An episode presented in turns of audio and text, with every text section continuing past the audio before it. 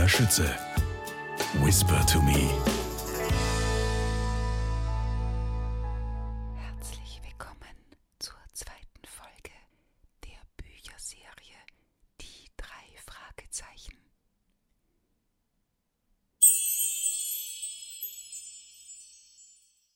Die Geschichte heißt Die drei Fragezeichen im Netz der Lügen von Kari Erlhoff. Kapitel 1 Viel Lärm um nichts. Der Lügenkönig webt. Ein Netz der Blenderei, tönte eine tiefe Stimme. Sein Heer der Bosheit lässt dich nicht mehr frei. Ein schriller Ton durchschnitt den Gesang. Er steigerte sich zu einem unerträglichen Quietschen. Justus Jonas presste sich die Hände auf die Ohren. Im selben Augenblick setzte ein massives Dröhnen ein. Der Schrott um ihn herum begann zu vibrieren. Eine Möwe, die eben noch auf einem rostigen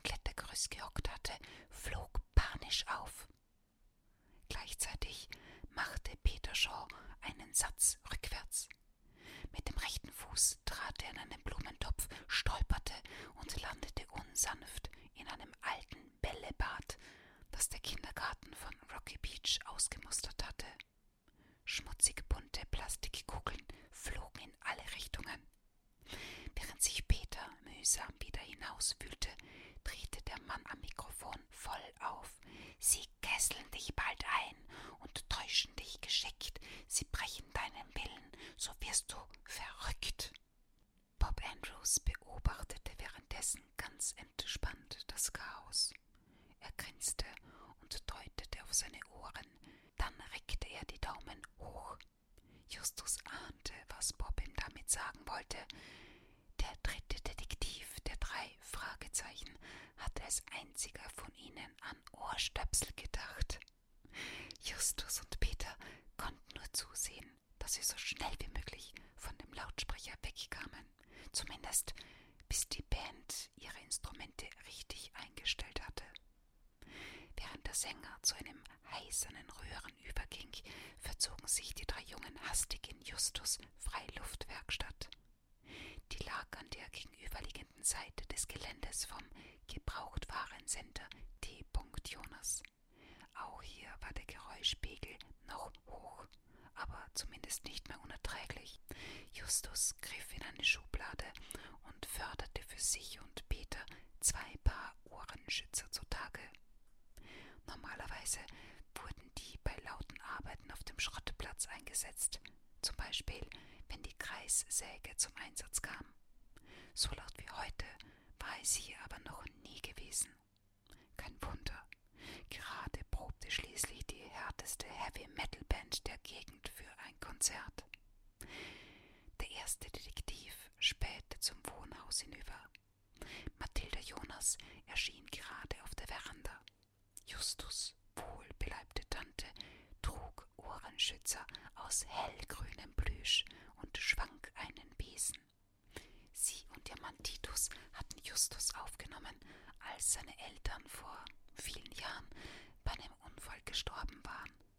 Tante Mathilda war herzensgut, aber Haus und Hof führte sie mit einer resoluten Strenge. Unordnung und unnötiger Lärm wurden sofort unterbunden. Strammen Schrittes überquerte sie nun den Schrottplatz, bis sie bei den Musikern ankam. Die Jungen hörten nicht, was sie sagte, aber sie konnten sich die Strafpredigt lebhaft vorstellen. Justus schnappte sich ein altes Fernglas, das er vor ein paar Tagen repariert hatte, und hob es vor die Augen. Tante Mathilda hielt den vier Männern tatsächlich eine ordentliche Standpauke. Niemand vertrieb auf ihrem Schrottplatz die Kunden. Die Musiker in den Ledersachen sahen Mrs. Jonas betroffen an. Beim Reden schwenkte sie energisch den Besen. Mit der freien Hand deutete sie abwechselnd auf Lautsprecher, Verstärker, Mikrofone und Instrumente. Der hünenhafte Sänger und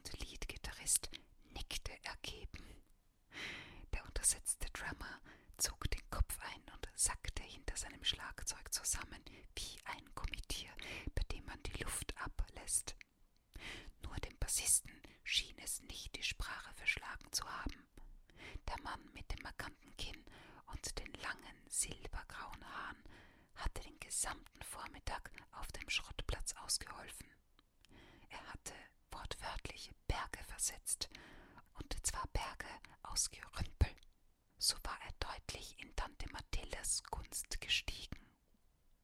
Jetzt schien er sich ruhig und freundlich zu entschuldigen. Justus Tante hob noch ein letztes Mal warnend den Zeigefinger, dann stapfte sie mit wehender Schürze zurück zum Wohnhaus. Musiker legten ihre Instrumente ab und gingen nun am Mischpult zu Werke. Erleichtert nahmen die Jungen ihren Ohrenschutz ab. Das war mal eine stattliche Rückkoppelung, sagte Bob beeindruckt. Das hat sogar noch durch die Ohrstöpsel geschrillt. Der schlanke Junge kannte sich auf dem Gebiet gut aus. In den Ferien jobbte er hin und wieder bei der Musikagentur Rock Plus. Unglaublich, dass deine Tante die Bandproben überhaupt erlaubt hat, sich Peter. Sie wusste nicht, worauf sie sich einlässt, erklärte Justus. Die Band hat alles nur mit Onkel Titus besprochen und der war begeistert. Peter lachte. Wirklich? Dein Onkel mag Heavy Metal? Die Bards of Salvage sind eine Band aus der Nachbarschaft, antwortete Justus. Onkel Titus hat schon immer gerne Künstler aus der Gegend unterstützt Bandleader ist seit Jahren bei uns Stammkunde. Die Gitarren legten erneut los, dieses Mal allerdings deutlich leiser. Justus sah sich unschlüssig um.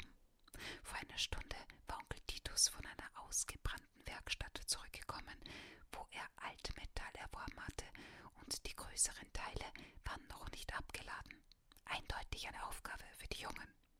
Aber Justus arbeitete lieber mit dem Kopf statt mit den Muskeln. Es war zu schade, dass die drei Fragezeichen gerade keinen Fall hatten. Die Jungen betrieben nämlich in ihrer Freizeit ein erfolgreiches Detektivbüro und Justus war der erste Detektiv. Wenn es nach ihm ginge, würden sie gerade einen Schatz suchen, Rätsel lösen oder seltsame Spukphänomene aufdecken.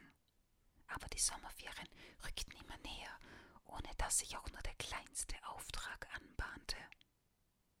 Gerade als er diesen Zustand wortreich bedauern wollte, sprang Bob ohne Vorwarnung hinter einen Stapel aus Eisenschrott. Verflixt! Was ist denn los? wunderte sich Peter. Doch der dritte Detektiv deutete nur stumm in Richtung des Hoftores. Dort stand ein hübsches, blondes Mädchen und sah sich suchend um. Will die zu dir? Ich bin nicht da, zischte Bob. Peter sah amüsiert zwischen seinem versteckten Freund und dem Mädchen hin und her. Sie hatte die Jungs offenbar entdeckt und kam zielstrebig auf die Freiluftwerkstatt zu. Justus durchforstete unterdessen sein phänomenales Gedächtnis und versuchte darin einen passenden Datensatz zu dem Gesicht zu finden. Und natürlich erinnerte er sich, Olivia Parker, ehemalige Schülerin der Monteretta Schule für Mädchen in Rocky Beach. Sie war am Ende des letzten Schuljahres mit Bob ausgegangen, bis sie nach den Ferien zu einem Elite-Internat in einem anderen Bundesstaat gewechselt hatte. Offensichtlich waren dort schon Ferien. Können wir dir helfen? fragte der erste Detektiv in geschäftlichem Ton, als das Mädchen in Hörweite war. Das hoffe ich doch. Sie lächelte, wobei sich Grübchen in ihren Wangen bildeten. Bob ist ziemlich weg, log Peter. Ich meine, er ist gerade äh, sehr nicht da. Sehr nicht da, wiederholte Olivia belustigt, doch dann wurde ihr Gesichtsausdruck etwas ernster. Vielleicht ist das auch ganz gut so. Bob und ich hatten letzten Sommer einen Streit. Danach haben wir uns nicht mehr gesehen. Demnach willst du gar nicht zu Bob, schlussfolgerte Justus. Peter konnte es nicht lassen, immer wieder zu seinem Freund hinter dem Stapel zu schauen. Das Mädchen folgte seinem Blick. Ist alles in Ordnung? Absolut, bekräftigte Peter. Olivia griff in ihre Umhängetasche und zog einen kleinen Gegenstand hervor. Ich wollte das Ding eigentlich wegwerfen, aber dann habe ich es irgendwie doch behalten. Sie hielt den Jungen eine Visitenkarte hin. Die drei Detektive, wir übernehmen jeden Fall. Erster Detektiv Justus Jonas, zweiter Detektiv Peter Shaw, Recherchen und Archiv Bob Andrews. Ich möchte eure Dienste in Anspruch nehmen, weil ein lauter Akkord brachte Olivia aus dem Konzept. Sie drehte sich zur Bühne um, wo ein hartes Einsetzte. Was ist denn hier los? Die Birds of Salvage. Also die Baden des Schrotts. Oder auch Schrottsänger treten am nächsten Wochenende bei uns auf dem Schrottplatz auf, erklärte Justus schnell. Heute ist die erste Probe.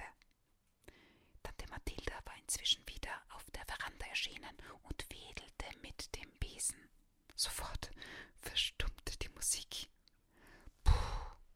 Machte Olivia. Kommen wir zur Sache, sagte Justus ungeduldig. Du hast einen Fall für uns. Ja. Olivia machte einen Schritt auf die Jungen zu.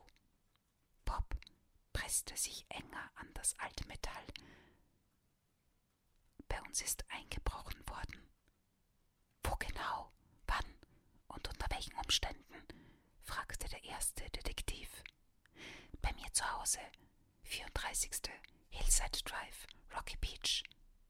Der Einbruch fand gestern zwischen halb neun und zehn am Abend statt. Da war niemand von uns da. Justus nickte zufrieden. Auftraggeber, die konkrete Informationen lieferten, schätzte er sehr. Und was wurde entwendet? Nichts, sagte das Mädchen. Das ist ja das Seltsame. Der Einbrecher hat etwas mitgebracht. Wie dieses Abenteuer weitergeht, erfährst du im Buch Die drei Fragezeichen im Netz der Lügen.